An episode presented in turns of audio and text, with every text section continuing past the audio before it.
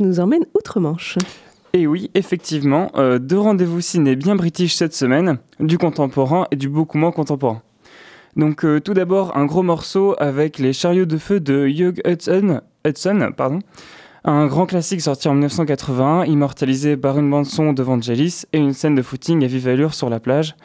Pour rappel, ce film nous plonge dans l'Angleterre des années 20, aux côtés de deux athlètes nés pour la course à pied.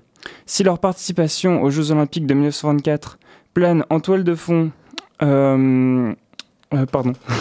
Euh, ces deux coureurs donc, se battent au travers du sport autour d'autres aspects de leur vie. donc Harold Abrams, juif, doit faire face à l'antisémitisme et au mépris lié à sa classe sociale. Eric Liddell, quant à lui, écossais, fervent pratiquant du protestantisme presbytérien, doit allier sa pratique sportive de haut niveau à sa confession religieuse lui interdisant de courir le dimanche.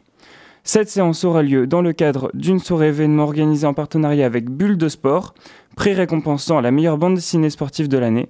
On parle de BD en langue française. Et donc cette année, le jury a choisi Poitiers et le cinéma Ludiatriche pour accueillir cette cérémonie. On aura donc droit à une présentation de la sélection de cette année avec annonce du podium et du lauréat à l'issue de la projection des chariots de feu. On vous donne donc rendez-vous vendredi 12 à 20h30. On reste en terre britannique, mais celle de 1988 cette fois-ci, avec Blue Jean, premier long métrage tout juste sorti de Georgia Oakley.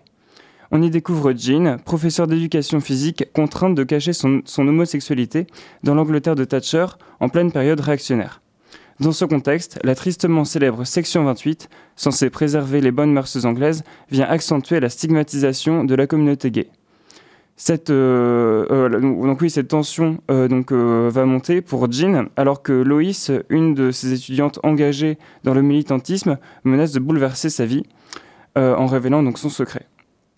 et donc plutôt que de dépeindre les mouvements militants de l'époque, ce très beau premier film fait le choix de se cantonner à l'échelle de l'individu, euh, là où la, la, caméra ou les caméras ont euh, plutôt euh, souvent, tendance à mettre en lumière l'homosexualité masculine, on notera ici que la réalisatrice fait le choix de nous plonger dans le regard d'une lesbienne et de sa vie dans un environnement hostile.